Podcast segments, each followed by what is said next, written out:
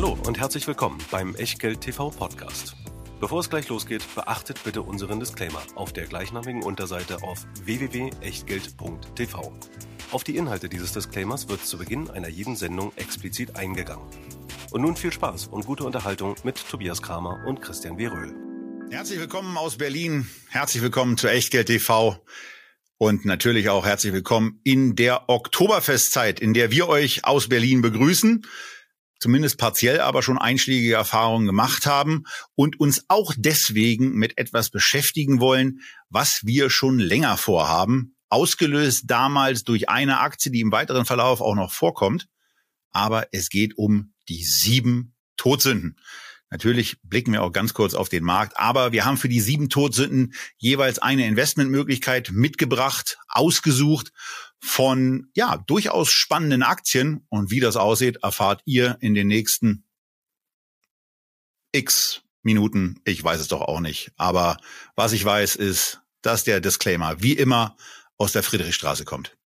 Ja, also was ich auf jeden Fall weiß, ist überziehen. Unpünktlichkeit ist keine Todsünde. Das ist mein Glück und das ist auch das äh, Glück deiner besseren Hälfte. Aber was natürlich immer der Fall ist, bei Echtgeld TV hier gibt es keine Anlageberatung, keine Steuerberatung, keine Rechtsberatung, keine Aufforderung zum Kauf oder Verkauf von Wertpapieren. Wir präsentieren euch Impulse, wir sagen unsere Meinung. Was ihr draus macht oder eben nicht, das ist ganz allein euer Ding und damit natürlich auch euer Risiko. Wir können dafür keinerlei Haftung übernehmen, genauso wenig wie eine Gewähr für Richtigkeit, Vollständigkeit und Aktualität der Unterlagen, die es wie immer in der Echtgeld TV Lounge gibt. Und mit dabei klar unser Hauptsponsor, unser Depotpartner, die Heimat der Echtgeld-TV-Depots, der Scalable Broker, wo wir im Depottyp Prime Broker unterwegs sind. 2,99 im Monat im 12-Monats-Abo und dann unbegrenzt handeln, investieren und besparen. Über 2000 ETFs, über 7000 einzelne Aktien. Natürlich auch die Aktien, die wir euch heute vorstellen, mit einer kleinen Ausnahme, aber da ist die Politik dran schuld. Ja, und ähm, deswegen geht's eben auch nicht in die Sparpläne rein, über die wir ja zuletzt drei Sendungen gemacht haben, die jetzt schon über 100.000 Mal aufgerufen werden. Und ähm, naja, wir vermuten, dass da auch nochmal so 100.000 Aufrufe dazukommen. Denn das ist eine Sendung, die wird jetzt nicht so schnell so richtig alt. Das gilt auch für die heutige Sendung, in der wir gleich auf die sieben Todsünden kommen. Aber vorher mit etwas beginnen wollen, Christian, äh, was uns ja dann doch alle beschäftigt. Denn mittlerweile ist es dann zumindest so, dass dieser, dieser statistische Eintritt in den Bärenmarkt nicht nur erreichte, sondern mittlerweile eben auch die 25 Prozent Kurs minus überwunden sind. Am Jahresanfang stand der deutsche Aktienindex zum Beispiel noch bei oberhalb 16.000 Punkten. Und im Tagesverlauf des heutigen Tages, wir nehmen auf, am 28.09. stand er schon unter 12. Also hatte mehr als ein Viertel abgegeben. Was macht das mit dir? Naja, ist immer die Frage, wo du hinguckst. Ja, du hast jetzt minus 25 Prozent beim DAX, im MDAX und im SDAX sieht schon länger bedeutend schlechter aus. Da, wo also die klassischen deutschen Unternehmen verortet sind, haben wir minus 35 Prozent inzwischen. Das ist natürlich auch ein Misstrauensvotum gegen das Geschäftsmodell in Anführungszeichen Deutschland, was natürlich von vielerlei Hinsicht jetzt unter Druck kommt. Wenn du Hightech-Werte anschaust, naja, da ist schon länger ziemlich mies. Ich habe heute irgendwie äh, gesehen, auch der ARC Innovation nach wie vor 60 Prozent unter Wasser äh, auf Jahresbasis. Wenn du hingegen den MSCI World anschaust, in Euro seit Jahresanfang, naja, das sind irgendwie bisschen mehr als 10 Prozent minus, also kein Bärenmarkt, sondern allenfalls ein Bärchenmarkt. Ähm, also was mir viel mehr Kopfzerbrechen bereitet, ist die gesamte Gemengelage, nicht nur die Aktienmärkte, sondern einerseits natürlich die Geopolitik, jetzt mit diesen Sabotageakten, immer neue äh, Eskalationen mit der Wahl auch in Italien, mit dem Absturz des Pfunds und damit generell auf der anderen Seite. Alles das, was in den Währungs- und vor allen Dingen Anleihemärkten passiert. Denn in den Aktienmärkten, das sind Bewegungen, die haben wir so schon häufiger gesehen, zumindest auf Indexbasis. Aber das, was wir in Währungen und Anleihen sehen, das hat wirklich eine historische Dimension, dass eine Währung wie das britische Pfund, ehemals Weltwährung und immer noch gefühlt eine der wichtigsten Währungen der Welt, äh, mal innerhalb einer Woche um über sechs Prozent abbrezelt. Oder wenn wir auf US-amerikanische Staatsanleihen schauen, der Charlie Bilello vollzieht das ja auf Twitter immer nach, der amerikanische äh, Finanzadvisor. Und der ist bis 1928 zurückgegangen. Die Wertentwicklung von amerikanischen Anleihen war auf Jahresbasis noch nie so schlecht wie in diesem Jahr. Und da ist natürlich die Frage, wie verpacken wir das alles? Und da muss ich sagen, ich habe einfach keine Ahnung. Ich weiß, dass ich nichts weiß und bin deswegen froh, breit aufgestellt zu sein und äh, eine ordentliche Cashquote auch zu haben. Ja, wobei, also bei der, bei dem britischen Fund bin ich ja schon ein bisschen versucht zu sagen, äh, à la Loriot, vielleicht stimmt da ja auch was mit deinem oder auch meinem Gefühl nicht. Äh, ich würde, ich würde nicht davon ausgehen, dass das, dass das britische Pfund äh, gemessen am Handelsvolumen und gemessen am, äh, ja, an der, an der Aktivität noch wirklich eine Weltwährung ist, oder?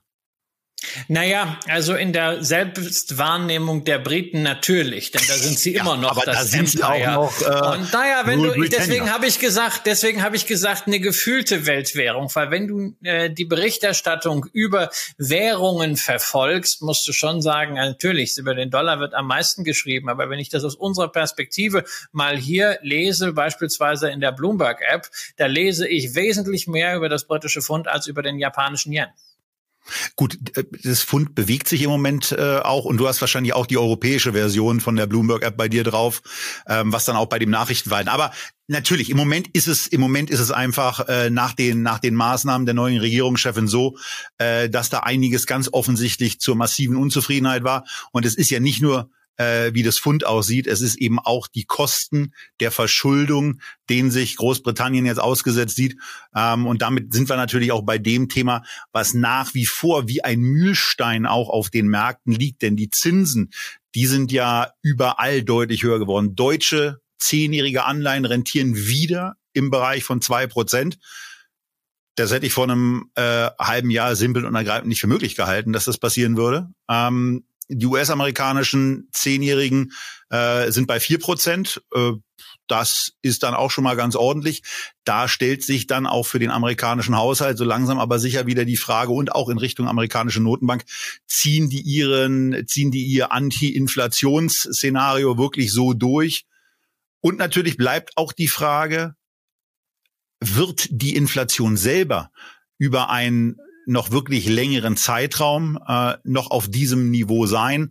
Und äh, da gibt's ja zumindest äh, auch ein paar Stimmen, zumindest war ich kürzlich in Veranstaltungen, wo es andere Stimmen dahingehend gab, dass bestimmte Volkswirte da von einer deutlichen Beruhigung ausgehen, ähm, wobei man fairerweise auch sagen muss, diese Form der Beunruhigung haben die wenigsten vorgesehen, wobei ich auch glaube, es war simpel und ergreifend nicht vorher zu sehen, weil ein Thema, was wir eben auch nach wie vor als Mühlstein haben, das Thema Energie und die Unklarheit darüber, was in den nächsten drei oder vier Monaten überhaupt passieren wird, ist eben auch noch da. Und das alles drängt voll auf Aktienmärkte, auf Aktienkurse und führt dann eben dazu, dass es ein bisschen den Risk-Off-Modus gibt. Von daher wohl dem, der auch mal Liquidität hat, wohl dem, der in Sparpläne geht ähm, und wohl dem, der nicht zum absoluten Hoch eingestiegen ist und deswegen beim Timing vielleicht ein bisschen Pech hatte, aber zumindest aus unserer Sicht langfristig die richtige Entscheidung getroffen hat. Denn dabei bleibt's ja, Christian. Wir machen mit Aktien weiter, weil wir langfristig davon überzeugt sind, dass es auf Sicht von fünf und zehn Jahren die beste Form vom zur Seite gelegten Geld ist. Naja, also ich habe eben lieber unternehmerische Sachwerte als andere Leute Schulden, ja. Und das ist eben die Frage. Aktien äh, versus Anleihen. Dazu habe ich auch nichts dagegen. Ein paar physische Sachwerte. Ne? Also ich mag Gold, auch wenn das momentan halt eher eine Währungsspekulation ist. Und das, was Gold verliert, gewinnt der US-Dollar auf der Euro-Ebene. Ich mag auch Immobilien. Werden wir mal sehen, wie sich der Immobilienmarkt weiterentwickelt. Aber wenn du eine vermietete Immobilie hast, ist auch nicht so schlecht, wenn du selbst drin wohnst und du hast die Nebenkosten glücklicherweise irgendwie äh, im Griff und kannst es dir leisten auch. Ähm, also insofern, da ist Diversifikation in der Gesamtvermögensstrategie wichtig und ansonsten bei den Aktien auch. Und ich meine, ich freue mich natürlich über den Zuspruch, den unsere Sendungen haben, egal ob als Video oder als Podcast, aber man muss ganz einfach äh, auch feststellen, äh, Antworten auf das, was gerade an den Märkten in der Welt passiert, haben wir genauso wenig wie die eben von dir erwähnten Volkswirte. Na, da fragst du auch drei und dann kriegst du vier Meinungen. Musst du auf Twitter schauen, wie die sich da gegenseitig behaken. Ne? Econ-Twit kannst du eigentlich nur abstellen. Ähm, sondern wir können eigentlich auch nur immer wieder dazu auffordern, dranbleiben, wenn es möglich ist, breit diversifiziert im ETF oder im Aktienportfolio. Äh, nicht unbedingt den Helden spielen. Langfristig war bislang jeder Dip ein Kauf, aber ob man das auf der Psychoebene durchhält, ist die andere Frage. Und was auf jeden Fall zentral ist, gerade falls es nochmal richtig abrauscht, ne, der Oktober, der vor der Tür steht, ist ja auch als Krisen- und Crash-Monat berühmt, dann braucht man eine Watchlist. Und für diese Watchlist wollen wir halt heute ein paar Kandidaten wieder benennen, die mal ein bisschen weggehen von dem Mainstream. Wir haben ja in den drei Sparplan-Sendungen schon eher wirklich Mainstream-Aktien gehabt. Alles große Unternehmen, Unternehmen, wo jeder eigentlich weiß, was sie machen. Heute haben wir auch einige unbekannte Unternehmen dabei, beziehungsweise Unternehmen, die auch noch nie bei Echtgeld TV überhaupt waren im Archiv. Das ist also so ein bisschen auch äh, Feedback. Und die große Klammer, Tobias, das sind die Todsünden. Äh, denn Sünde hat immer irgendwie Konjunktur. Genau, und äh, da, da geht ja dann darum, äh, dass wir, dass wir uns diese sieben Todsünden jetzt mal vornehmen werden, einzeln auch durchdeklinieren werden, also vom Stolz bis hin zur Trägheit wird, wird alles dabei sein und wir werden zu jeder dieser Todsünden ein Beispielinvestment vorschlagen und in den Raum stellen von dem wir auch sagen, dass es unter, unter Preis-Leistungsgesichtspunkt zumindest im Moment schon mal ganz okay wirkt. Ob der Preis dann nicht noch günstiger geht, wird dann der Markt entscheiden, denn auch diese sieben Aktien, die wir da für euch ausgesucht haben, werden sich diesem Trend des Marktes nicht entziehen können. Zumindest nicht komplett. Aber bevor wir, bevor wir auf dieses, auf die einzelnen Werte eingehen werden, wollen wir einmal die große Klammer spannen, Christian. Und diese Klammer wird gespannt durch einen Investmentfonds aus den USA, der für Deutsche zwar nicht investierbar ist, aber so ein bisschen auch, als wir ähm, über diese eine Immobilienfirma seinerzeit das erste Mal gesprochen haben, bei dir den sofortigen Auslöser hatten, dann müssen wir aber mal auch so eine Todsündensendung machen, äh, was mit Rüstung und so weiter. Und dieses Produkt, diese Idee ist quasi der Nukleus äh, dieser Sendung. Ja, also es gibt ja so wahnsinnig viel nachhaltig und äh, die Idee ist einfach mal auf die andere Seite zu gucken. Was ist denn eben nicht nachhaltig? Und da können wir darüber reden, ob man das Ganze jetzt Sünde nennt oder ob man es Laster nennt. Und das und entschuldige, da muss, da muss ich unterbrechen. Es tut mir leid, es tut mir leid. Aber äh, nachhaltig, da, da würde ich in der Form widersprechen. Da kommt es total darauf an, wie man Nachhaltigkeit ja, definiert. aber immer. Immer. Ja. Also ich finde ja bei Nachhaltigkeit ist auch ganz wichtig Performance. Ne? Also hier sind total nachhaltige wichtig, Geschäftsmodelle dabei. Ja, und ich, ja, ja, natürlich, die sind auch sehr, sehr lange äh, am Markt, aber die Frage ist halt, wie nennst du das? Nennst du das jetzt wirklich Todsünde? So nehmen wir es mal, ähm, man kann es auch Laster nennen, so machen sie es in den USA bei diesem Fonds, denn der heißt The Vice Fund. Und da sind jetzt als Laster, ja, alles das, was man so als individuelles Laster so haben kann, drin Hersteller von Zigaretten und anderen Tabakprodukten sowie Brauereien, Destillerien, Winzer, Produzenten alkoholischer äh, ähm, Getränke. Da ist Glücksspiel mit dabei, da sind Casino-Betreiber mit dabei, ja, und da ist dann auch eben Rüstung und Waffen mit dabei. Also alles das, was so einen Bebe-Faktor hat. Diesen Fonds gibt es seit Ende 2002 und man muss respektablerweise sagen, trotz der Kosten von bis zu 2,4 Prozent PA in US-Dollar. Bis 2017 ist das Ding super gelaufen. Eine Verfünffachung inklusive Dividenden abzüglich Kosten damals, während sich der MSCI World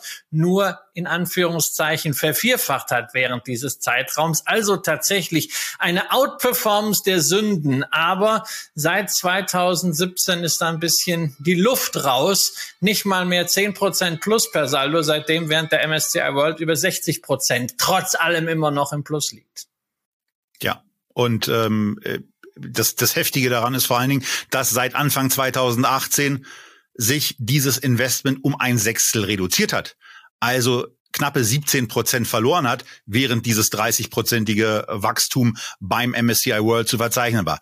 Klar, was mitverantwortlich dafür ist, zumindest ähm, aus der Euro-Perspektive dann noch stärker. Hier betrachten wir den US-Dollar und von daher sieht man ähm, eine Sache, die sieht man nicht so richtig, die weiß man aber hoffentlich, dass hier im MSCI World die, die ganze Technologiewelle quasi volle Kanne reingerollt ist und ja auch für eine massive Aufwertung und für eine sehr, sehr starke Outperformance beim MSCI World gesorgt hat. Und ähm, naja, für den, für den für das starke USA-Gewicht. Ähm, das kommt hier jetzt nicht so richtig aus unseren Folien rüber, aber ihr wisst, äh, unter anderem dank unserer Sendung oder dank eines regelmäßigen Blicks in die Fondsunterlagen, dass 65 bis 70 Prozent des Fondsvermögens in den USA investiert ist beim MSCI World. Und das ist beim Weißfund signifikant anders. Ja, denn das US-Exposure ist aktuell nur 42 Prozent. Das heißt, da ist noch Asien und vor allen Dingen Europa dabei. Europa ist aktienmäßig schon schlechter gelaufen und natürlich während wir als Euro-Investoren Spaß haben an US-Aktien, ist das drüben genau umgekehrt. Äh, die ohnehin maue Performance von Euro-Aktien wird durch die Währung noch weiter geschmälert. Das äh, spielt natürlich auch hier rein. Nichtsdestotrotz darf man noch nicht vergessen, vergessen, dass zum Beispiel Tabak bis 2017 ja ganz gut gelaufen ist und dann ging es auch da runter. Die sind mit einem hohen Tabakanteil äh, da reingegangen, aber inzwischen hat sich das ja an der Tabakseite äh, stabilisiert und da wird es ja bei uns auch wieder demnächst eine Sendung geben. Wie gesagt, der Fonds ist nicht in Deutschland handelbar. Er ist auch nicht irgendwie ein ETF, sondern es ist wirklich ein klarer, aktiv gemanagter Fonds. Deswegen sollten wir uns nicht wundern, dass das größte Unternehmen im Fonds mit neun Prozent nicht gleich auch das höchst kapitalisierte ist, nämlich das Schwergewicht im Fonds ist Galaxy Entertainment. Die betreiben Casinos, insbesondere in Macau, während die großen Rüstungswerte, also eine Northrop Grumman und eine Raytheon, erst danach kommen. Eine Lockheed Martin als Großunternehmen ist gar gar nicht unter den Top 10. Da sieht man dieses aktive Management. Tja, so ein Weißfund als ETF, das würde ich mir ja manchmal als Gegenpol durchaus wünschen ähm, zu den ganzen nachhaltigen, guten Fonds, allein nur um die Wertentwicklung nachzuhalten. Aber es traut sich natürlich keiner, das zu machen. Wir trauen uns aber immerhin mal die sieben Todsünden jeweils durch eine Aktie abzubilden, Tobias. Und da geht's los mit einer Sünde, für die, naja, du ja insoweit anfällig bist, als du das Produkt, um das es geht, sehr magst. Es geht um Superbia, um Stolz und um Hochmut. Ich will jetzt nicht sagen, also stolz bist du hoffentlich, hochmütig bist du aber nicht. Nur du hast dir etwas ausgesucht, was du sehr gerne magst, und zwar am Handgelenk. Ja, und da geht's nicht um irgendwelche Bling-Bling-Armbänder oder sonstiges Gedöns, sondern es geht um Uhren. Auch wenn ich keine Uhr aus diesem Haus im Moment besonders häufig am Handgelenk habe. Es geht um die Swatch Group. Die eine oder andere fliegt da zu Hause natürlich noch rum. Aber Swatch Group, die könnte eigentlich auch anders heißen, denn ein knappes Drittel des Umsatzes macht Swatch mittlerweile mit Omega-Uhren.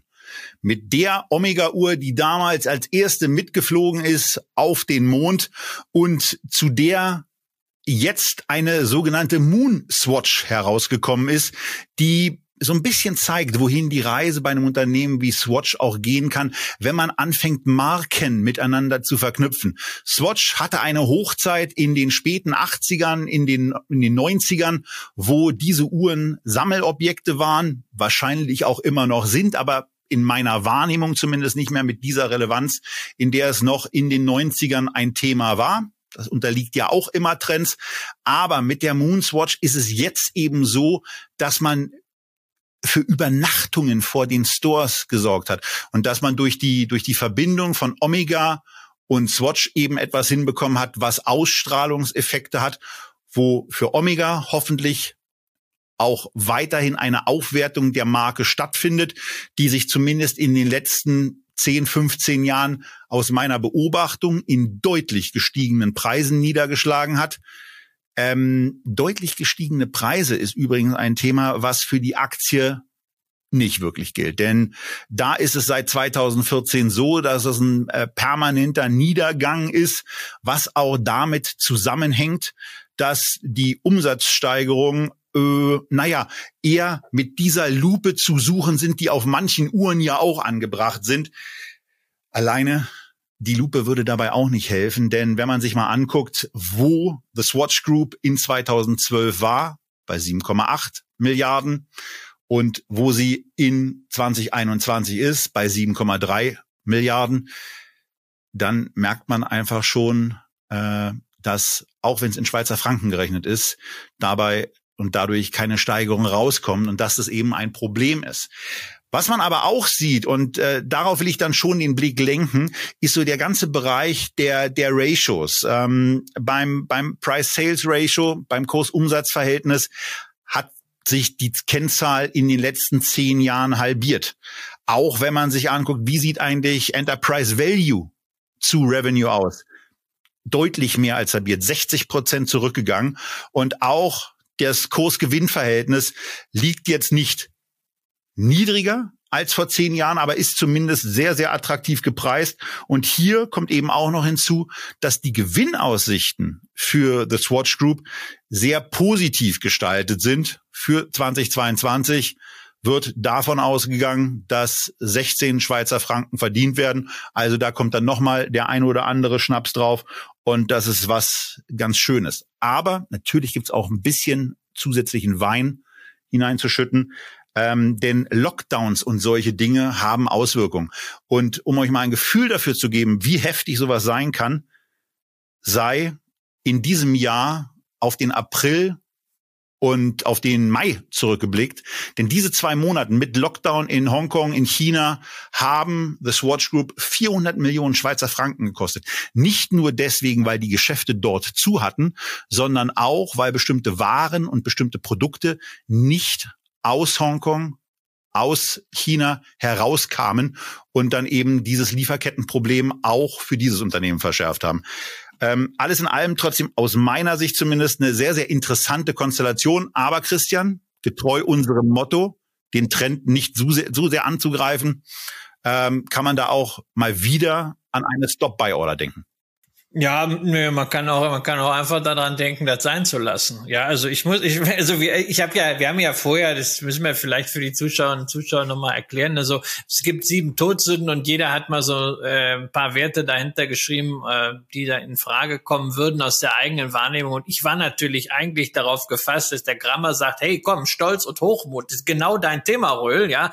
Und äh, bei mir wäre es natürlich ganz klar die Caring gewesen, ja. Hätte ich mir vielleicht neue so, so ein Gucci-Hemd Hemdchen angezogen, ähm, damit das auch stilecht ist. Und dann kommt der um die Ecke mit Swatch Group. Ja, also ich meine, ich gebe ja zu 28 Prozent Umsatzanteil Omega und dann sind da ja auch so Sachen drin wie Breguet, Blancpain, Glashütte, Original, Longines, Tissot. Ich meine, habe ja alles schon mal irgendwie gehört und besessen. Ich habe ja nicht so die Beziehung zu Uhren, aber es sind halt große Namen und äh, ich meine, die Zahlen finde ich halt eher abstoßend. Du hast die Umsatzseite genannt. Also mit der Umsatzseite hat sich natürlich auch die Gewinnseite äh, entsprechend schlecht entwickelt. Also 2013 haben wir 1,9 Milliarden Schweizer Franken gehabt. Aktuell 0,8 Milliarden Schweizer Franken, ist also halbiert.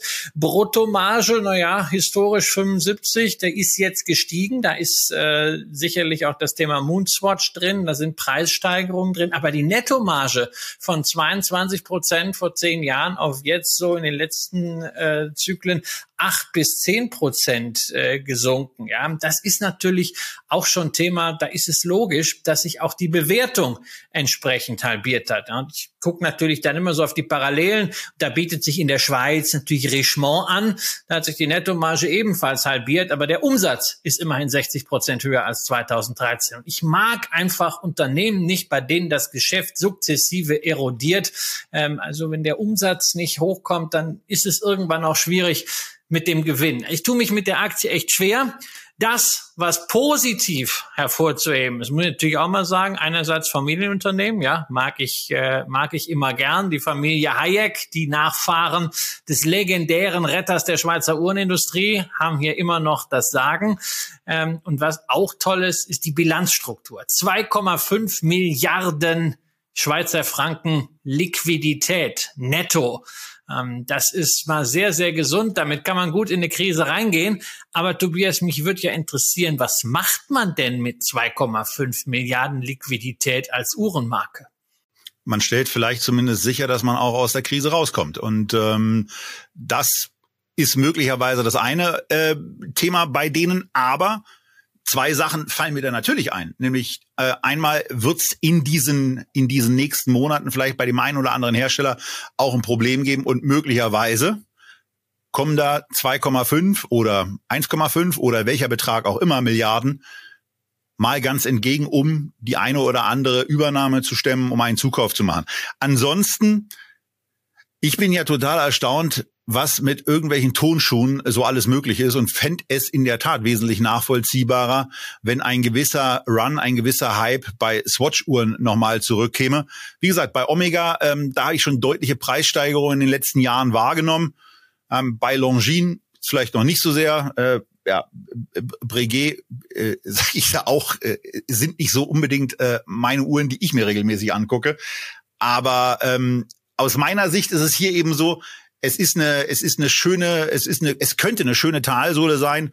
Und ähm, bei einem, bei einem Blick auf den Chart äh, zeigt sich aber eben auch, dass Anleger da schon eine ganze Weile drauf warten. Von daher äh, ist es eben auch hier so ein bisschen äh, darauf zu achten, entweder auf einen Einstieg in einen Wachstumskurs und in ein Wachstumsniveau, was zumindest analystenseitig und auch von Swatch selber prognostiziert wird, nämlich ein zweistelliges Wachstum beim Umsatz. Ähm, und dann eben auch zu gucken, ab wann der Kapitalmarkt da möglicherweise auch wieder Vertrauen fasst. Aber die Bewertung dieses Unternehmens auf dem Niveau erscheint mir günstig und attraktiv zu sein. Ja, also hängt immer davon ab, was man nimmt. KGV auf jeden Fall. Also bei, ähm, wenn du Enterprise Value zu Free Cashflow Basis nimmst, äh, weil sie eben gerade beim Free Cashflow nicht so stark sind, sind sie wie äh, eine Richemont auch bewertet. Der Chart macht natürlich schon so ein bisschen Sorge. Ne? Also fallende Hochs und fallende Tiefs äh, seit 2014.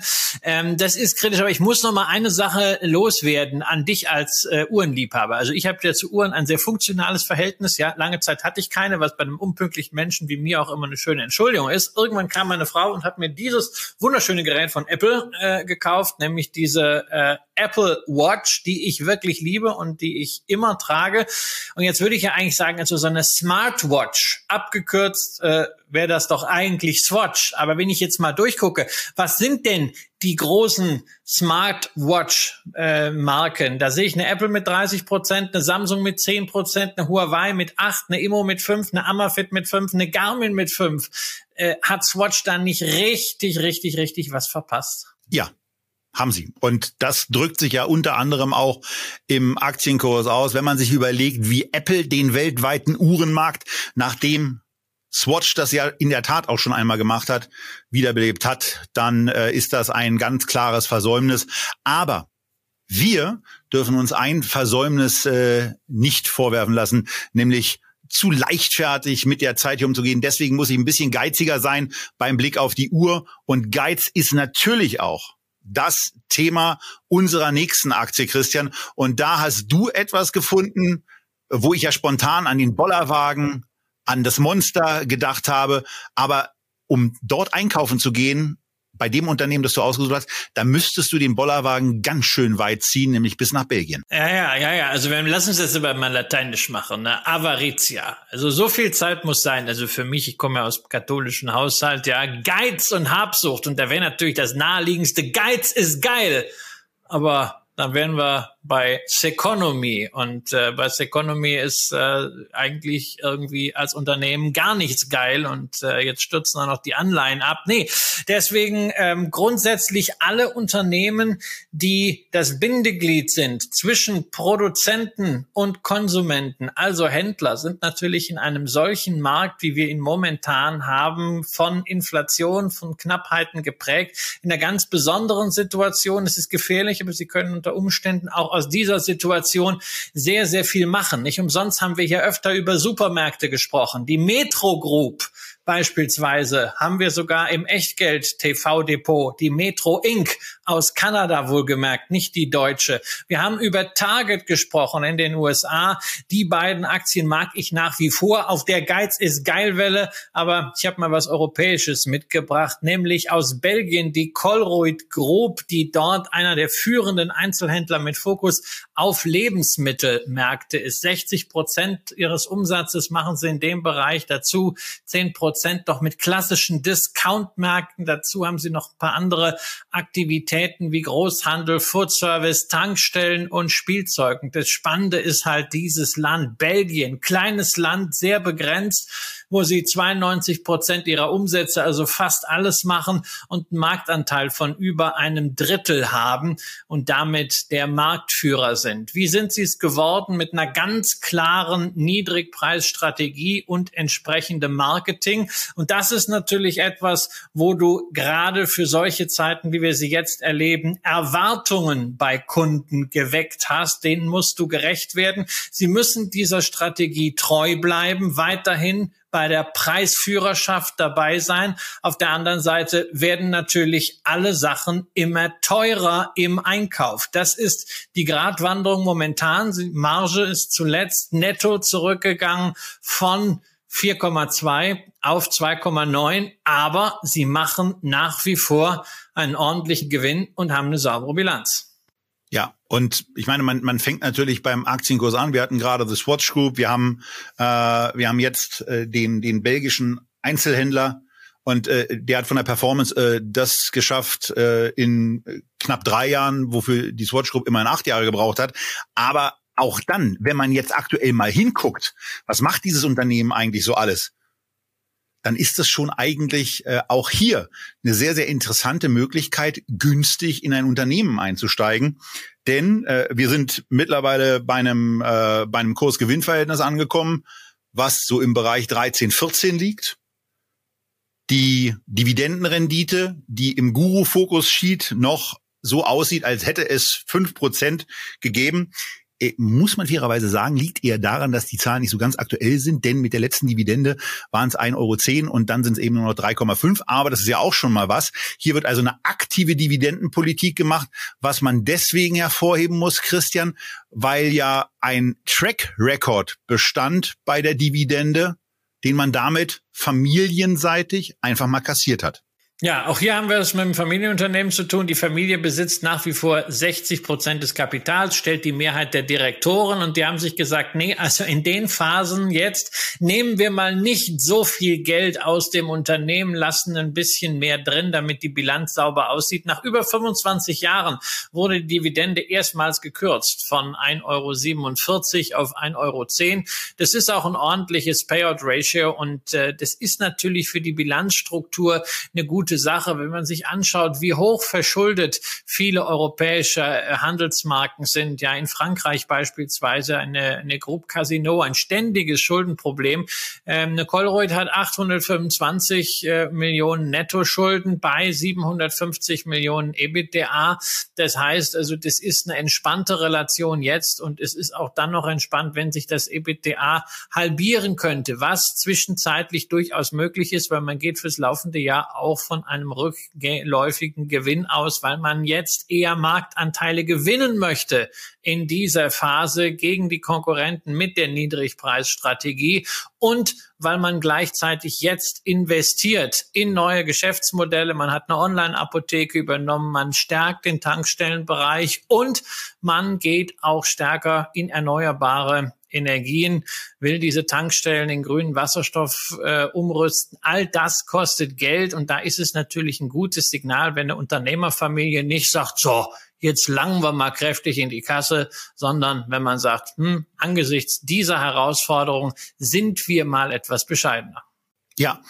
Und was ähm, bei dem Thema, äh, wie man dieses Unternehmen führt, auch hervorsticht, äh, wir hatten ja bei der Q&A-Session mal diese Frage, ähm, warum ich mir so gerne Tabellen angucke. Und das ist hier ein ganz schönes Beispiel, weil wenn ihr mal euren Blick auf die Revenue-Zeile richtet, auf diese 7,8 Milliarden Euro Umsatz, die dann bis 22 zu 10 Milliarden da hat man ja ungefähr im Kopf, dass das so eine Steigerung knapp oberhalb von 25 Prozent ist. Wenn man dann aber auf die Revenue per Share-Zeile guckt, äh, von wo der, wo der Umsatz pro Aktie von 50 auf 75 steigt, hat man dann diese 5, hat man dann eine 50, ein 50-prozentiges Plus. Und in dem Moment ist klar, dass irgendwas bei den Aktien passiert sein muss, nämlich es müssen weniger geworden sein, weil der Anstieg beim Revenue per Share war eben höher als der Umsatz des Unternehmens selbst. Und hier sieht man eben auch bei dem Blick in die Zeile, die ja mit dabei ist, die Outstanding Shares, dass die Anzahl der Aktien von 157 Millionen zurückgegangen ist auf 131 Millionen.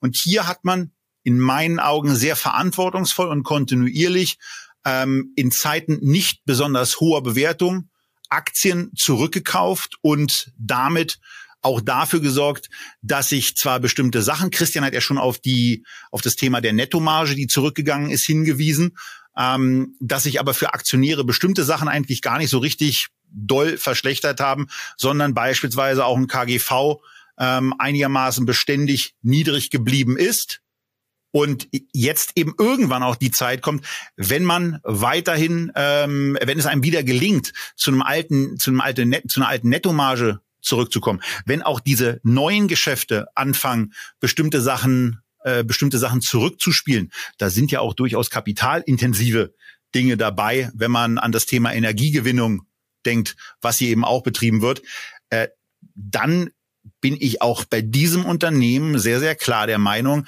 dass hier signifikant mehr Chancen im Kurs liegen, als Risiken zu entdecken sind. Was nicht heißt, dass es nicht noch welche gibt, an die wir gar nicht denken. Ja, ja, naja gut, also vor allen Dingen gibt's halt äh, das Risiko, dass äh, dieses Jahr schlechter wird nochmal als das äh, letzte Jahr. Ja, und äh, ah, vielleicht ist das, das aber auch schon das, eingepreist. Also der, genau, wenn man ja, den Code naja, anguckt, also was was eingepreist ist, also da bin ich da bin ich immer äh, skeptisch, weil wir haben gesehen, was alles passieren kann, was auf der Beschaffungsseite noch alles möglich ist. Also da, da wäre ich sehr sehr vorsichtig, sondern ich glaube, man muss immer sagen, die nächsten ein zwei Jahre sind irgendwie im Nebel. Aber dieser Händler, ähnlich wie eine Target Group, ähnlich wie eine Metro, die bislang extrem erfolgreich ist in Kanada, ähm, wie auch eine Walmart. Die haben es über lange Zyklen immer geschafft, sich an veränderte Kundenbedürfnisse anzupassen, das entsprechend auch durchzuruten.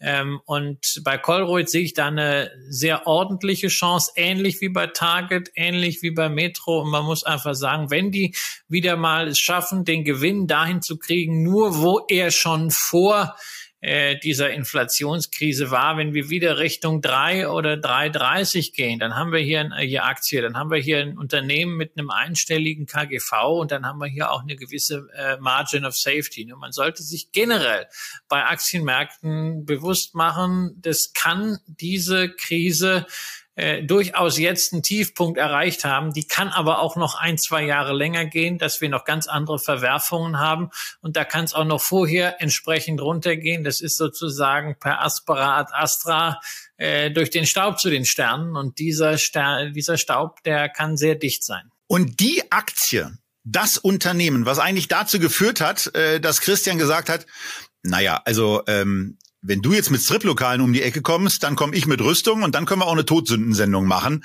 Äh, die heißt RC, RCI Hospitality Holdings. Äh, und die Unternehmensbeschreibung ist so schön, äh, da nehme ich sie mal auf Englisch ähm, und äh, lese sie mal vor. RCI Hospitality Holdings owns and operates establishments that offer live adult entertainment, restaurant and uh, bar operations. Und im zweiten Satz wird es ein bisschen deutlicher. It derives majority revenue from the nightclubs segment that engage in the sale of alcoholic beverages, food and merchandise items, was immer das sein mögen, service in form of cover charge, dance fees and room Rentals. Also ähm, das war diese Aktie ist mir mal irgendwann äh, in einem in einem Sinstock Artikel. Ich glaube äh, es war auf Seeking Alpha über den Weg gelaufen und die fand ich dann eigentlich interessant und wir waren gerade Christian in unserer Vorbereitung für die für die Immobiliensendung und ähm, haben sie damals dann nicht mit reingenommen. Ähm, wir dachten, es gibt schon genug Themen. Aber wenn man sich das ganze Unternehmen einfach mal so anguckt, dann stellt man eigentlich fest, die machen da in einem durchaus als krisensicher oder verhältnismäßig krisensicher äh, zu bezeichnenden Geschäft durchaus ansehnliche Umsätze, indem sie nämlich als Aufkäufer für verschiedene Nachtclubs operieren und mittlerweile da schon mehr als zwei Handvoll zusammengekauft haben. Ja, ja, die sind letztendlich so eine Art Serial Acquirer für äh, Stripclubs, ja. Also so wie Constellation Software beispielsweise Softwarebuden übernimmt und daraus was Großes macht und damit den Markt konsolidiert, machen die das äh, mit äh, Stripclubs und äh, sie haben inzwischen 48 dieser Clubs. Das ist natürlich gemessen an der Marktgröße in den USA immer noch sehr wenig, weil es gibt insgesamt 2200 solcher Strip Striptease und Nightclubs in den USA. Ähm, viele Inhaber sind in den 60ern, teilweise schon in den 70ern. Wenn das Geschäft also nicht mehr allzu lange führen, auch führen wollen, häufig gibt es da Nachfolgethemen.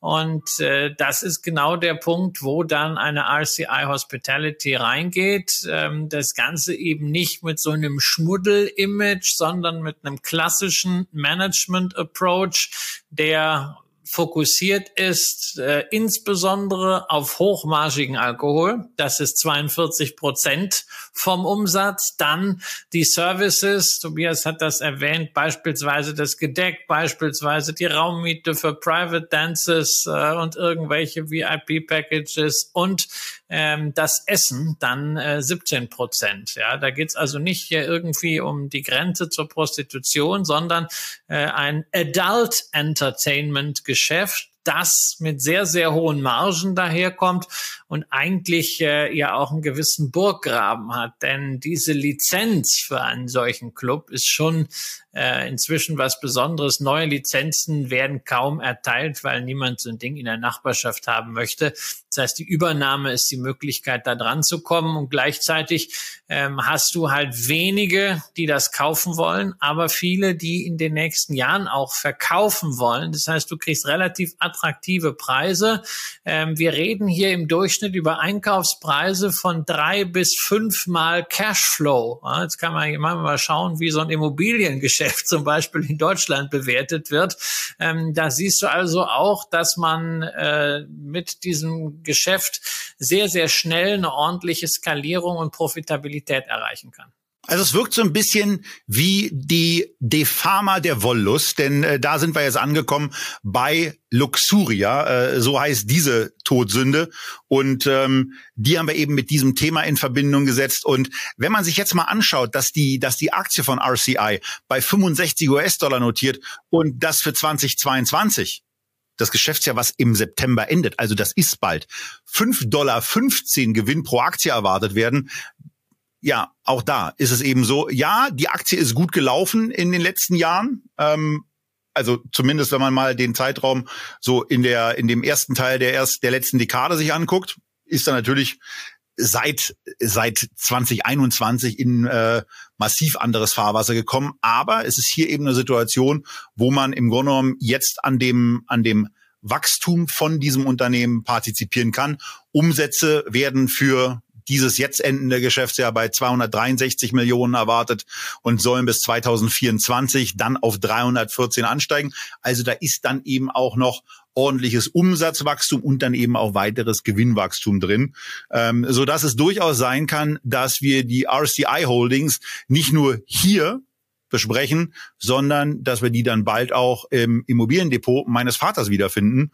Äh, denn grundsätzlich scheint das ein spannendes Unternehmen zu sein und eine, äh, eine Defama-Ergänzung in einem in einer anderen Kategorie, in einer anderen Branche ähm, das wäre ja auch mal ganz schön, wobei Christian da den Zeigefinger hält, hebt und äh, das heißt, er sieht das anders. Ja, nee, nee, nee, das mit der Defama, das passt schon, also auch, weil der CEO, der Eric Langen, äh, letztens auch zur äh, Veröffentlichung der Zahlen äh, einen Twitter-Space gemacht hat und äh, Matthias Schrade von der Defama war, soweit ich das mitbekommen habe, sogar äh, mit dabei. Also da sind in der Tat Parallelen. Ähm, was, was natürlich hier ist, also eine Defama ist nicht, äh, ja selber keine Umsätze, ähm, verkauft nicht, sondern da geht es wirklich nur um die Immobilien. Hier haben wir halt die Umsätze. Ich, nur noch mal, dass wir ein Gefühl kriegen für die Margen. Ja, die Operating Margen bei den Nachtclubs, die ist 41 Prozent. Ähm, und wenn man mal sieht, also im normalen Restaurations-, Hospitality-Bereich, eine Chipotle Mexican Grill, die nun wirklich hoch profitabel sind, die kommen gerade mal auf zwölf. Ja, also das ist schon toll, aber wir müssen natürlich, also ich muss ein bisschen mal äh, äh, Wasser in den Shampoos gießen, denn wir reden bei einem solchen Geschäftsmodell, wo es um Konsolidierung geht, auch immer über Finanzierung. Und da haben wir momentan eben das Thema steigende Zinsen. Das ist natürlich immer eine Bedrohung für ein solches Geschäftsmodell. Ja, dadurch, dass die Preise niedrig und die Renditen hoch sind, ist es nicht so auf Kante genäht wie zum Beispiel bei Wohnimmobilien. Dadurch, dass äh, zwei Drittel der Verbindlichkeiten besichert sind, ist es auch schon mal eine entspanntere Sache. Aber man muss natürlich sagen, man braucht dieses Cash für Akquisitionen. Das muss irgendwo herkommen. Und man kann das sicherlich auf der Fremdkapitalseite nicht ohne Ende skalieren. Und auf der Eigenkapitalseite war das Unternehmen in den letzten zehn Jahren sehr, sehr vorsichtig. Denn normalerweise haben wir es so bei diesen Serial Acquirern, da wird ständig die Maschinerie angeschmissen und es werden neue Aktien ausgegeben. Das ist ein Vorteil hier.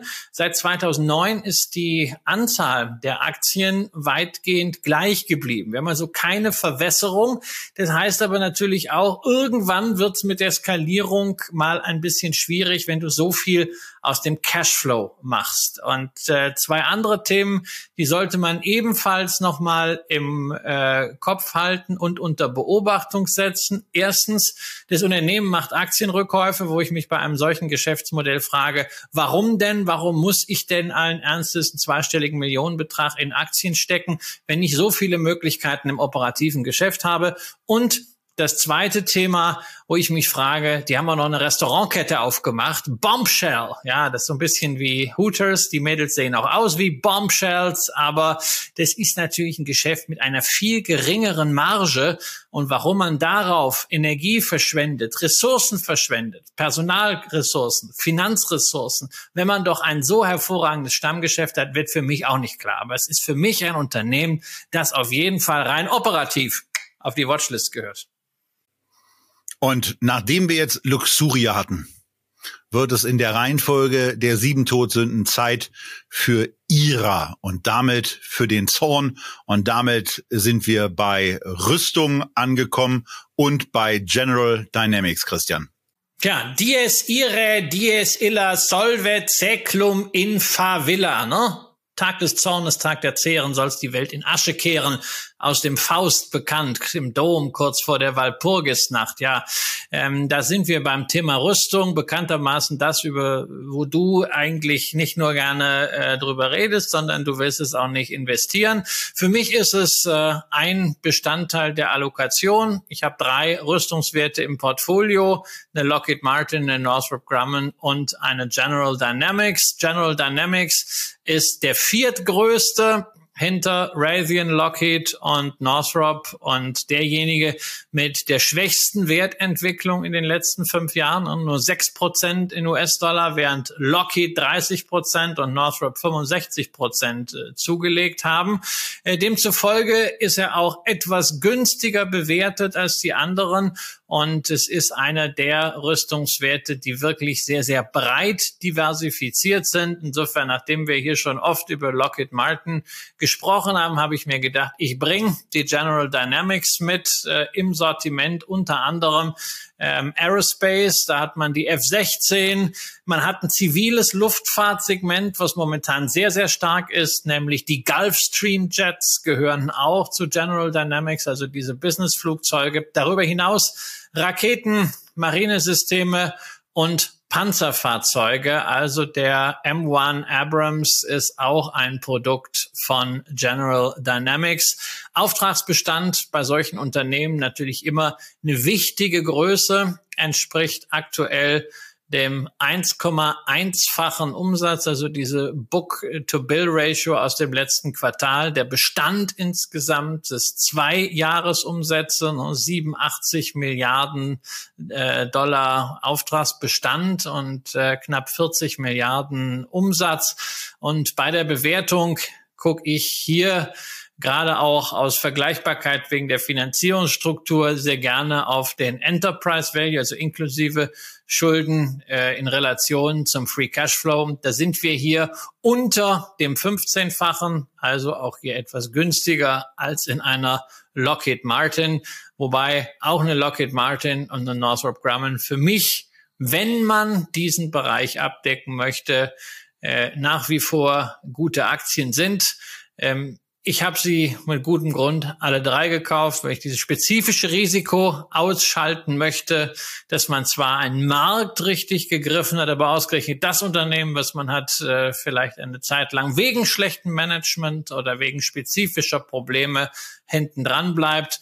Aber das dritte hier auch mal vorgestellt. Ich glaube, wir hatten es noch nicht in der Sendung, obwohl es ein Dividendenaristokrat ist, also über 25 Dividendenanhebungen in Folge. Ja. Und für mich gilt bei dem Unternehmen, brauche ich nicht, will ich nicht, kaufe ich nicht. Und von daher muss ich da auch gar nichts ergänzen zu dem, was Christian gesagt hat. Der ist im Unternehmen drin.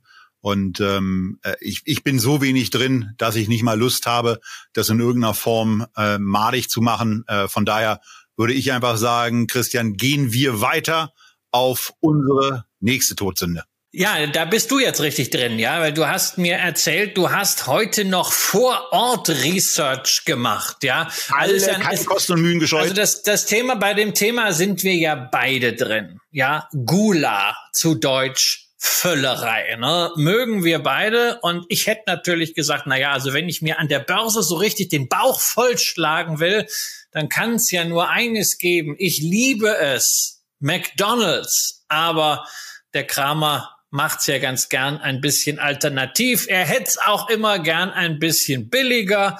Und folglich reden wir über Burger King, wo äh, du heute warst. Wobei Burger King ist ja gar nicht an der Börse, sondern da ist ja noch eine Hülle drumrum. Da ist ein bisschen mehr noch mit dabei, aber immerhin 26 äh, 28.000 Restaurants, die von der Restaurant Brands Group ähm, betrieben werden. Davon stammen immerhin 19.250 aus dem aus dem Burger King Universum, also so knappe zwei Drittel von Restaurant Brands sind eben äh, Burger King Locations. Und äh, von daher haben sie natürlich einen entsprechend wichtigen Anteil mit dabei, unter anderem noch Tim Hortons und etwas, wo ich noch nie war. Christian, kannst du mich da, kannst du mir da weiterhelfen?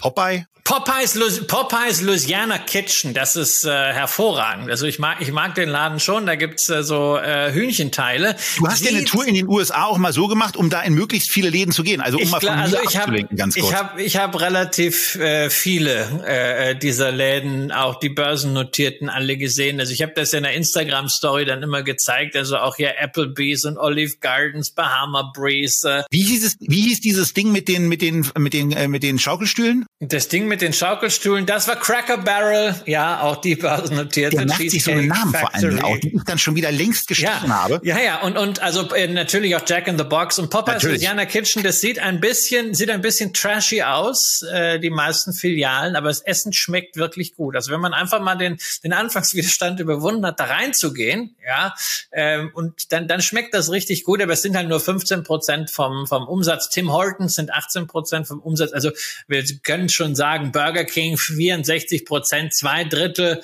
vom Umsatz entfällt auf die Marke, die wir auch hier in Deutschland haben.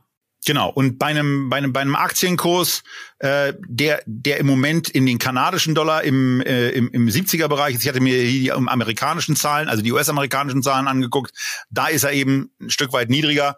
Ähm, und das spricht eigentlich dafür, dass wir, dass wir hier bei, bei vier Dollar, die erwartet werden an Gewinn pro Aktie, eben von einem KGV reden von unter 15, was ja schon mal sehr angenehm ist. Aber wir sind eben auch, ähm, naja, durchaus in einem Bereich, der an anderen Stellen ganz interessant ist. Und daher will ich gar nicht so lange über die Zahlen reden sondern mir geht es ja nicht darum, was ich im Moment, was mich im Moment äh, bisschen stärker da auch zu Burger King hinzieht, ist dieses Plant-Based-Thema. Ich finde, dass es dieses Unternehmen sehr, sehr gut hinbekommt, die äh, diese diese diese diese pflanzlichen Patties vernünftig in den Markt zu bringen ähm, und ihr könnt ja mal selber in den Kommentaren auch eure Erfahrungen mit plant-based Produkten bei Burger King bei McDonald's gibt sowas bestimmt auch, äh, runterschreiben, wie euch, wie euch das geschmeckt hat. Ich kann, ich kann für den Whopper beispielsweise sagen, dass ich, dass mein Plant-Based-Erlebnis da eher negativ war, ähm, aber bei der Hähnchenvariante ich komplett überrascht war, wie nah geschmacklich oder wie wenig unterscheidbar geschmacklich diese ähm, diese beiden Patties äh, und diese beiden Burger dann waren. Und das äh, ist dann schon etwas, wo man dann eben sehr, sehr einfach, weil es nämlich den ganz, ganz großen Vorteil vegetarischer Ernährung erfüllt, dass es mindestens genauso gut schmeckt wie das, äh, was da an Fleisch noch in das Patty reinkommt. Formulieren wir es mal lieber so. Ähm, und das eben ohne Schlachterei hinbekommt, was ja für den einen oder anderen vielleicht auch ein Argument ist und was für die CO2-Bilanz ganz offensichtlich auch nicht so das Schlechteste ist. So, das ist mal eine Überlegung, die ist da das schön? Ist das schön? Ich, ist das schön? Weißt du, was ich mir gerade vorstelle? Ich weiß gar nicht, ob unser unser Schnittmeister, ob der Karl das hinkriegt. Ja, wir machen hier gerade die Sündensendung. Du erzählst was von CO2 und Plant-Based. Ob wir dir zumindest so für diesen Teil so einen Heiligenschein da oben drauf machen können. Also finde ich ja finde ich ja ganz großartig.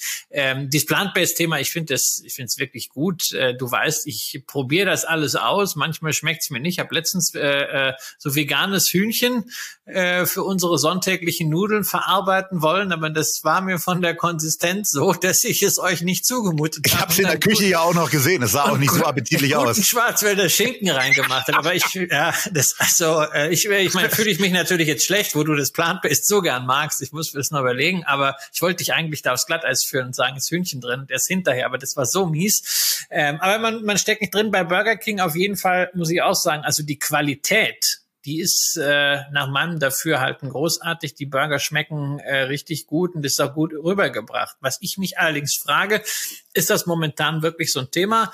Ähm, so die letzten Nachrichten nicht nur von Beyond Meat, wo es ja nun wirklich äh, sehr konzentriert ist, sondern von allen, die diese plant-based Produkte im Angebot haben, war, dass diese anfängliche Begeisterung äh, ja ein bisschen zurückgegangen ist und äh, die Umsätze sich jetzt nicht so entwickelt haben, äh, wie man sich das dachte. Und äh, wie schätzt du es ein und glaubst du, dass das äh, insgesamt so eine Riesenkette wie Burger King trägt, dieses Plant Plant-Based-Thema, um daraus wirklich jetzt einen, äh, einen Anlagehintergrund zu machen? Na, ich glaube vor allen Dingen, dass es, äh, dass es trägt vor dem Hintergrund, wie wir uns zukünftig ernähren werden. Und äh, wenn ich dann sehe, dass so eine Kette, ähm, wie ja auch andere Unternehmen mit so einem Thema mal ein bisschen brachialer vorangehen ähm, und möglicherweise kommt ja auch Burger King kurzfristig noch auf den Trichter, den IKEA äh, letztens für sich entdeckt hat, dass sie nämlich die pflanzlichen Produkte, also beispielsweise im Hotdog-Bereich, für weniger Geld verkaufen als die fleischhaltigen Produkte, um Kunden auch so ein bisschen dazu hinzudrängen, das vielleicht auch mal zu probieren. Und da ist Preis. Hast du schon mal Gemüse Köttbullar gegessen? Hast du das schon mal gemacht? Ich war seit, ich weiß gar nicht, wie lange nicht mehr bei Ikea. Und du, wenn du die Dinger, so die Dinger isst, diese Gemüseköttbullar bei Ikea, du möchtest diese Dinger nehmen und durch die Gegend schnipsen und gucken, ob du den triffst, aber du möchtest sie nicht essen. Ich sag dir ja, das ist ja das, was ich dir auch in der Vorbesprechung schon gesagt habe. Diese, die, und auch eben ja gesagt habe, dieses Thema Rindfleisch ist für mich etwas, also ich werde es demnächst wieder probieren. Ähm, das können wir vielleicht auch zusammen machen. Ähm, aber das war, das war nicht so ein positives Erlebnis. Das, dieses extreme positive Erlebnis, davon habe ich dir und äh, euch als Zuschauern ja auch schon erzählt, äh, war mal in den USA, als ich einen Impossible Burger gegessen habe, wo der Kumpel, mit dem ich unterwegs war, mir seinen Teller erstmal rübergeschoben hat und gesagt hat, das glaube ich nicht, dass das kein Fleisch sein soll. Und ähm, auf dem auf dem Status ist, wenn ihr wenn ihr einen Whopper und einen äh, Plant-based Whopper da nebeneinander habt und dann auch einen unmittelbaren Vergleich habt, da kann der nicht anders konnte der konnte der, ich weiß ja nicht, ob es noch so ist, aber konnte der nicht ansatzweise mithalten. Beim Hähnchenburger ist es anders. Der Impossible ist, ist großartig, den hatte ich gerade jetzt äh, in den USA wieder. Also kann ich nur äh, sagen, es ist top. Also ich finde ich finde das Ganze spannend. Ähm, du hast jetzt sehr viel über diese Produktgeschichte gesprochen und gar nicht so viel über die Zahlen. Dann muss ich das ja wohl mal machen. Ein bisschen über Zahlen reden. Also beispielsweise Umsatzwachstum auf bestehender Fläche in 2021 8 Prozent plus. McDonalds 17 Prozent. Ja, systemweiter Umsatz 2021 plus 15 Prozent. McDonald's über 20 Prozent.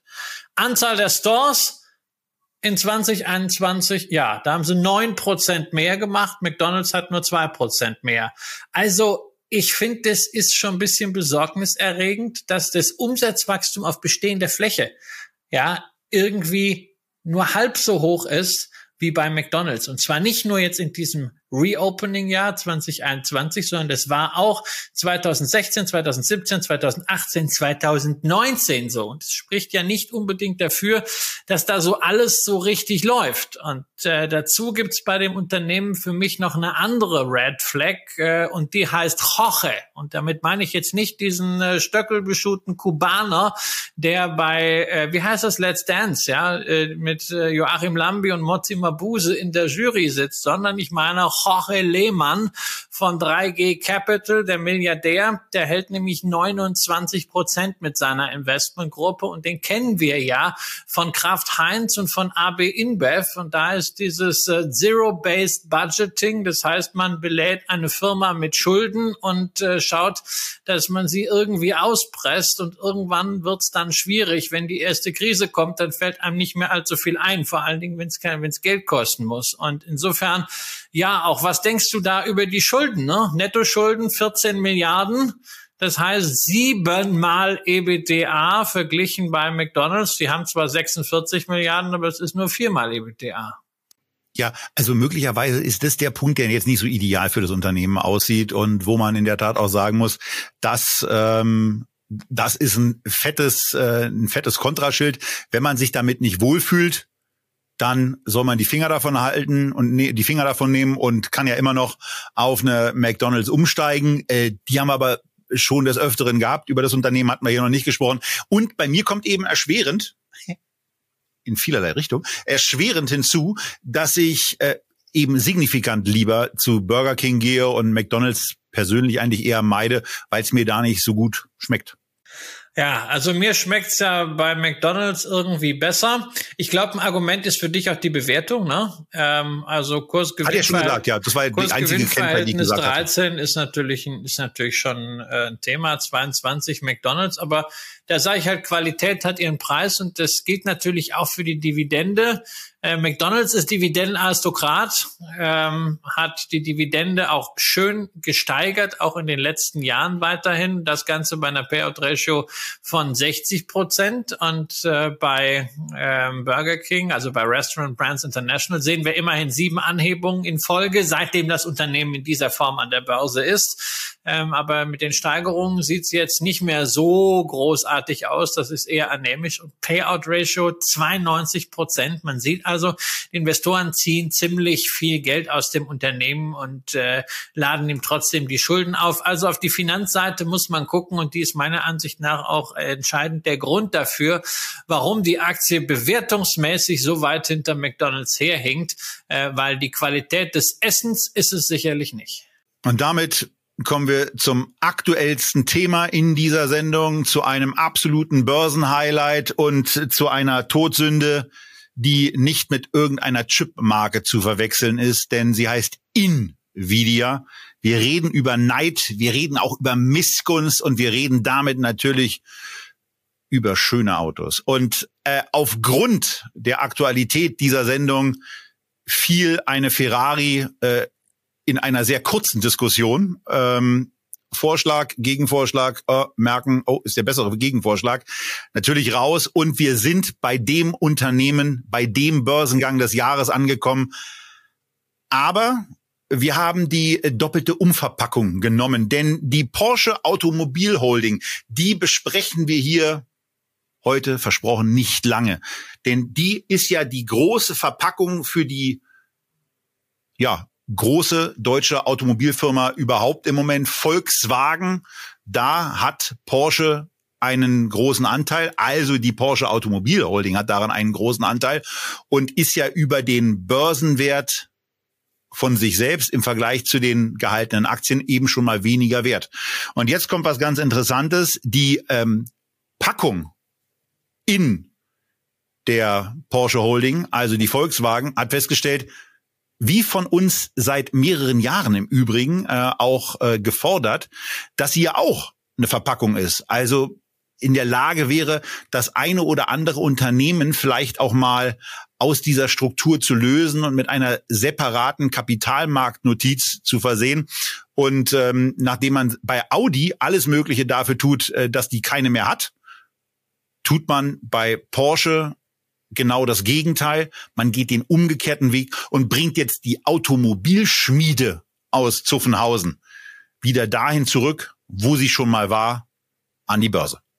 Ja, also ich glaube, diesen Börsengang, dem konnte äh, niemand entgehen. Ähm, ich habe ja auf, auf Instagram zwischenzeitlich einige Stories äh, dazu gemacht. Ähm, Nochmal hier in aller Kürze, weil wir hier so quasi in einem Interregnum das Ganze aufnehmen. Denn äh, während wir diese Sendung aufzeichnen, geht gerade die Zeichnungsfrist für die Porsche-Aktien im Bereich 76,50 äh, bis 82,50 zu Ende. Ähm, wenn ihr diese Sendung sehen könnt, ist die Porsche AG bereits an der Börse notiert. Also inwieweit der Börsengang ein kurzfristiger Erfolg geworden ist, ob ihr irgendwelche Zeichnungsgewinne mitnehmen konntet, das wisst ihr zu diesem Zeitpunkt schon. Ob wir welche mitgenommen haben, das erfahrt ihr dann in der nächsten Sendung. Was wir hier einfach nochmal kurz für euch zusammenfassen wollen, ist, wie denn das Objekt der Begierde des Neids, nämlich der Porsche, mit dieser ganzen Konstruktion zusammenhängt. Porsche, das Auto wird produziert von der Porsche AG, deren Kapital bislang zu 100 Prozent bei Volkswagen lag. Das Kapital ist eingeteilt zur Hälfte in Stammaktien und zur anderen Hälfte in Vorzugsaktien. Die Stammaktien dürfen stimmen, die Vorzugsaktien dürfen nicht stimmen. Was an die Börse gebracht wurde, ist ein Viertel der Vorzugsaktien, also 12,5 Prozent des gesamten Unternehmens Porsche AG. Was die Porsche Familie über ihre Holding Porsche Automobil erworben hat, sind 25 Prozent plus eine Stammaktie, also auch 12,5 Prozent des Kapitals. Will heißen, VW hat nach wie vor 25, 75 Prozent der Stimmrechte sowie 75 Prozent beider Aktiengattungen. Ist also nach wie vor der dominierende Eigentümer von Porsche, dem Automobil. Hersteller. Volkswagen wird durch diese beiden Verkäufe, ne, einerseits über die Börse, andererseits an die Familie Porsche Piech etwa 20 Milliarden Euro erlösen. Davon geht die Hälfte als Dividende raus, also rund 10 Milliarden. Größter Aktionär der Volkswagen AG mit einem Kapitalanteil von knapp 32 Prozent ist die Holding der Familien Porsche Piech die also mithin etwas über drei Milliarden Euro Dividende erhält. Für die 25 Prozent der Stammaktien müssen die aber rund 10 Milliarden Euro zahlen. Will heißen, die Porsche Automobil Holding, bislang ein Unternehmen, was netto Cash hat, wird danach etwa 6 Milliarden Euro Schulden haben. Allerdings eben auch 12,5 Prozent Kapitalanteil an Porsche, entsprechend 25 Prozent Stimmanteil, damit eine Sperrminorität und weiterhin 32 Prozent an Volkswagen. Puh, schwierige Transaktion, denn am Ende gibt es jetzt dadurch insgesamt sechs Volkswagen und Porsche Aktien. Es gibt Volkswagen Stammaktien und Volkswagen Vorzugsaktien. Beide sind börsennotiert. Die Vorzugsaktien sind im DAX. Es gibt die neue Porsche AG Aktie die Stammaktien liegen bei Volkswagen und bei der Familie Porsche, sprich der Porsche Holding. Und die Vorzugsaktien liegen bei Volkswagen und ein bisschen in der Öffentlichkeit. Und dann gibt es eben besagte Porsche Holding. Und deren Aktien liegen breit gestreut, allerdings nur die Vorzugsaktien. Die Stammaktien liegen bei den Familien Porsche und Piech unglaublich kompliziert. Normalerweise diese Struktur für mich eine Red Flag. Allerdings Porsche gemessen an Ferrari durchaus attraktiv gepreist. Deswegen scheint der Markt sowas geschluckt zu haben. Und deswegen auch die Familie Porsche Piech als der Gewinner dieses Börsengangs in jedem Fall. Auf jeden Fall in Form von Macht. Und wie sich das dann finanziell materialisiert, und wann das passiert, das wird man sehen. Aber Tobias und ich sagen, Porsche, ikonische Marke, da darf man wirklich neidisch sein. Jedes Mal, wenn ich den Taycan sehe, denke ich mir, schade, dass ich kein Auto brauche hier in Berlin Mitte. Aber man muss nicht die Porsche-Aktie direkt besitzen, sondern man kann es indirekt tun und sich eben auf die Seite eben dieser Familie stellen. Ja, und da ist eben ähm, bezüglich des der der Holdings die über die VW-Aktie gehalten werden, eben schon mal ein Abschlag drin. Und jetzt muss man ja auch noch mal gucken, was bedeutet das eigentlich, wenn jetzt äh, die besagten 75 Prozent an Porsche weiterhin in der Hand von Volkswagen sind. Das ist bei einem Unternehmen, was zu einem äh, zu einem Preis an die Börse gebracht wird, der dann eine Bewertung von 75 Milliarden impliziert. Ein Wert von 56 Milliarden der alleine über den Wertansatz der Porsche Vorzugsaktien schon mit reinfließt. Wie die Stammaktien dann möglicherweise noch mal ein bisschen höher zu bewerten wären, äh, ist Makulatur. Ähm, aber mit dem im Moment ja im Raum stehenden auch etwas höheren Preis als das, was innerhalb des Zeichnungsfenster maximal bezahlt werden kann, ist es eben so, dass wir da einfach mal so 60 Milliarden in den Raum stellen können, die diese Beteiligung dann möglicherweise bei einem Kurs von um die 85, 90 auf die Börsenwaage bringt. Und das wiederum bedeutet, dass ein ganz großer Teil, nämlich knapp drei Viertel der Marktkapitalisierung von Volkswagen bereits durch den Wert der Porsche-Aktien dargestellt wird. Und ähm, das wirkt dann schon ja, grotesk günstig. Ja, das ist ja diese, diese Argumentation mit der Margin of Safety und da gibt's einen Discount und noch einen Discount. Ne? Das ist so typisch äh, äh für Tobias Herangehensweise. Ich sage mir, ich stelle mich einfach ganz gern auf die Seite der Familie, weil die Familie ist der Machtfaktor hier. Und mit diesen zwei VW und vier Porsche-Aktien, Stämmen und Vorzügen, vier sind notiert, zwei sind nicht notiert. Das ist am Ende alles ein bisschen too much. Da wird's meiner Ansicht nach eine Bereinigung geben. Die Familie hat schon mal gezeigt, damals 2008 mit dieser ganz großartigen Geschichte, ähm, diesem Reverse Takeover aus allergrößter Not, ähm, die sind immer gut für einen Schachzug. Und ich glaube, wenn man hier Geduld hat, Porsche sich entwickeln kann und die Familie den einen oder anderen Winkelzug auch machen kann, dann äh, wird man hier eine ordentliche Rendite einfahren können.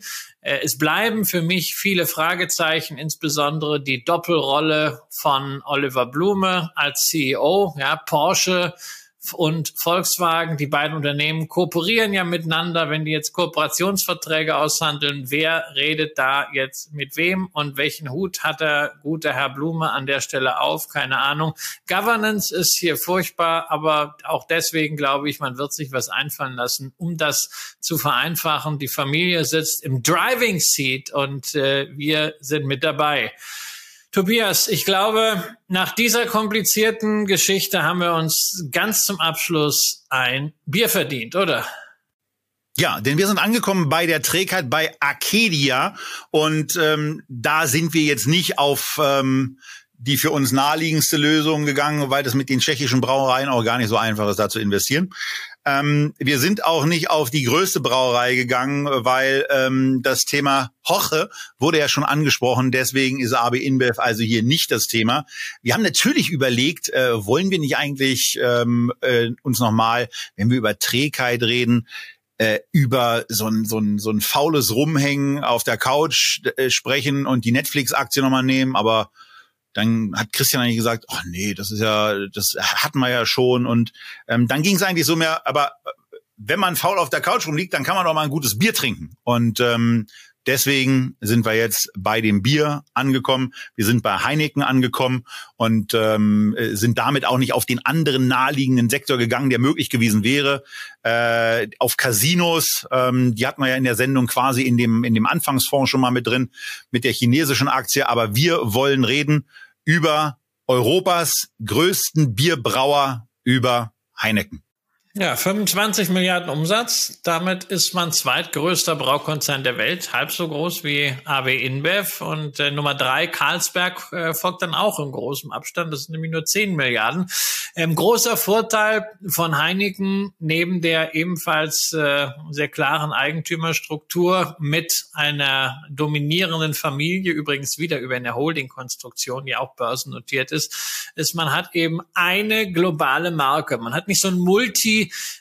äh, markenreich. Natürlich hat man auch andere Biere, aber Heineken, das ist einfach etwas, was man überall auf der Welt kennt, was auch äh, natürlich Vertrauen bringt äh, bei einer solchen globalen Marke. Und das ist eine hervorragende Basis für ein solches globales Geschäft. Dazu hat man ein paar kleinere Marken, die man etwas aggressiver jetzt rausbringt, wie beispielsweise Amstel, sehr, sehr expansiv, Moretti, Desperados sicherlich auch bekannt und dann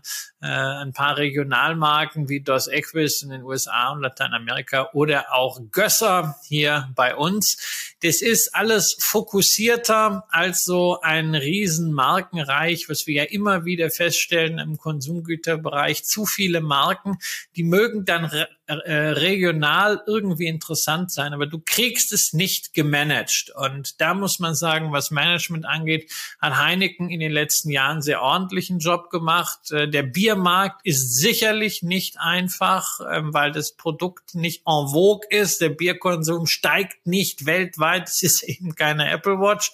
Aber man hat es hingekriegt, den Umsatz langsam, aber kontinuierlich zu steigern.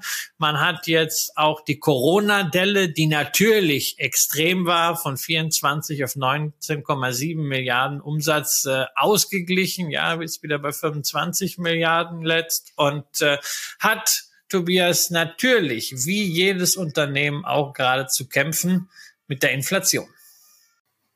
Ja, mit der Inflation und damit, dass man, dass man Preiserhöhungen eigentlich ganz gut weitergeben konnte, aber interessanterweise äh, vor ein paar Wochen gemeldet hat, dass obwohl das im ersten Halbjahr sehr gut gelungen ist, Preiserhöhungen durchzubringen, davon ausgeht, dass die Marge, die operative Marge, äh, die dummerweise in dem Börsenzeitungsartikel ähm, oder vom Unternehmen nicht so besonders tiefgehend erklärt war, äh, fällt. Ich hätte ja eigentlich irgendwie am, am habe mich an der EBITDA-Marge orientiert, aber Heineken hat da seine eigene Vorstellung, was die operative Marge ist und wie sie die ermitteln. Die sollte auf jeden Fall für dieses Jahr 17 Prozent betragen. Eigentlich. Und nun wurde in den Raum gestellt, dass die eher auf einen äh, hohen einstelligen Prozentsatz fallen wird, mithin also acht bis zehn Prozent. Oder man zumindest im Jahr 23 damit zu rechnen habe, dass das passiert. Also der Ausblick, was die Ertragsseite anbelangt, wurde da deutlich getrübt bei einem Unternehmen, was ansonsten einen ziemlich beeindruckenden Track Record hat.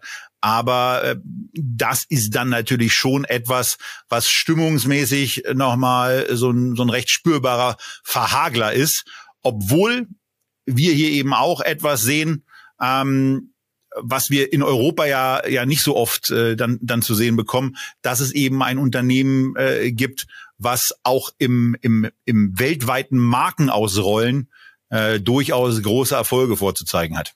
Ja, ja, und also damit auch äh, irgendwie stringenter ist als AB InBev, was aber natürlich daran liegt, dass AB InBev halt so zusammengeschustert wurde von 3G Capital und äh, Heineken halt ein Traditionsunternehmen ist mit einem äh, recht nachhaltigen Management durch die Familie. Inflation schlägt halt momentan an vielen Stellen durch. Ja, der Gerstepreis hat sich verdoppelt innerhalb der letzten zwei Jahre. Dann auch steigende Preise bei Aluminium sind natürlich ein Thema im Dosengeschäft. Und dann gibt's bei Glas teilweise teilweise eine Knappheit, beziehungsweise äh, wenn es was gibt, ist auch das teurer, weil auch da geht es um äh, Energieeinsatz. Und äh, das ist ein bisschen spiegelbildlich zu, äh, zu Colreuth. Ähm, man wird ein, zwei, drei, vier Quartale auf jeden Fall haben, wo man diese Spuren sieht, äh, bis sich auch Konsumenten an das Preisniveau entsprechend gewöhnt haben. Das braucht einfach Zeit, aber wenn man das ähm, mal wieder dann als Rückkehr auf den alten Pfad der Profitabilität äh, sieht, dann ist das auch von der Bewertung her wieder akzeptabel. Äh, gleichwohl ist es natürlich ein deutlich teureres Bierinvestment als eine AB InBev. Ähm, aber da muss man halt auch die Schuldenseite sehen. Ne? Also Heineken hat halt 14 Milliarden Schulden. Das ist das zweieinhalb, äh, 2,2-fache äh, EBITDA, während du bei AB InBev 80 Milliarden Netto-Schulden hast. Ähm, das ist einerseits viermal EBITDA und 80 Milliarden ist halt auch einfach von der schieren Größe was anderes, wenn es mal so um äh, Refinanzierung geht. Und was bin ich froh, dass ich am Anfang der Sendung nichts zum Thema Zeit gesagt hat. Ich hätte ja gedacht, wir kriegen das hier in 60 Minuten durch. Aber wir haben 80 Minuten gebraucht. Kann aber sagen, uns hat's richtig Spaß gemacht, euch mal auf den Pfad der Untugend mitzunehmen, auf dem ich ja diese Woche auch gewandelt bin, als ich in München auf dem Oktoberfest war. Und ich kann euch sagen, damit wir mal die Bandbreite äh, von kulturellen Errungenschaften nach Christians Faust-Zitat auch komplett drin haben und den ganzen lateinischen Begriffen, die wir hier äh, gebraucht haben, äh, ein neues deutsches Volkslied scheint trotz ähm, von politischer Seite anderen Willen eine Dame namens Laila zu sein, die äh, dort relativ eifrig und lautstark besungen wurde. Aber äh, weil Christian ja hier so schön in dieser Sendung auch schon aus dem Faust auf Latein zitiert hat, äh, will ich euch eine Sache nicht ähm, außen vor lassen. Bei einem Zitat äh, zu ähnlich qualitativ hochwertigen deutschen Liedgut, was wir in der Vorbereitung also wir, Sebastian, äh, der diese Sendung als quasi Aufnahmeverantwortlicher auch leitet und uns die ganze Zeit sagt, dass wir jetzt schon bei 84 Minuten sind. Ähm, aber dieses eine äh, Liedzitat, wo eine Krankenschwester drin vorkommt, das kann nicht vorenthalten bleiben. Äh, von daher, Christian, wie war nochmal dieser sehr schöne Liedtext? Ich brauche nicht Vater, Mutter, Bruder. Ich will ein schneeweißes Luder. Die ist schöner, blonder, fester, denn sie ist eine Krankenschwester. Ich glaube, das ist aus den 90er Jahren von Klaus und Klaus, die auch an der Nordseeküste gesungen haben. Es hat damals keine Sau interessiert. Wahrscheinlich darf das heute auch nicht mehr gespielt werden. Äh, aber Laila ist eine Staatsaffäre, weil wir haben ja sonst keine Probleme. So, sonst haben wir also keine Probleme. Ihr jetzt hoffentlich auch nicht mehr. Wir wünschen euch, wann immer ihr dieses Video guckt, einen schönen Tag, einen schönen Abend. Wenn ihr es ganz frisch guckt, dann vor allen Dingen ein schönes Wochenende. Verbunden mit der Aufforderung, euch mal mit der ein oder anderen Todsünde zu beschäftigen und uns in den Kommentaren auch wieder wissen zu lassen, was für euch bessere, attraktivere Investments sein würden. Und zwar nicht nur einfach sagen, da dann die Aktie, sondern gerne auch mal die eine oder andere Zeile dazu schreiben, warum ihr das für das bessere Unternehmen in diesem Bereich haltet. Freuen wir uns drauf. Ansonsten gilt wie immer. Bleibt gesund, investiert weiter, so weise wie möglich und gerade in diesen Kurszeiten, gerade im Bereich von Sparplänen heißt es natürlich weiter, immer weiter. Tschüss aus Berlin.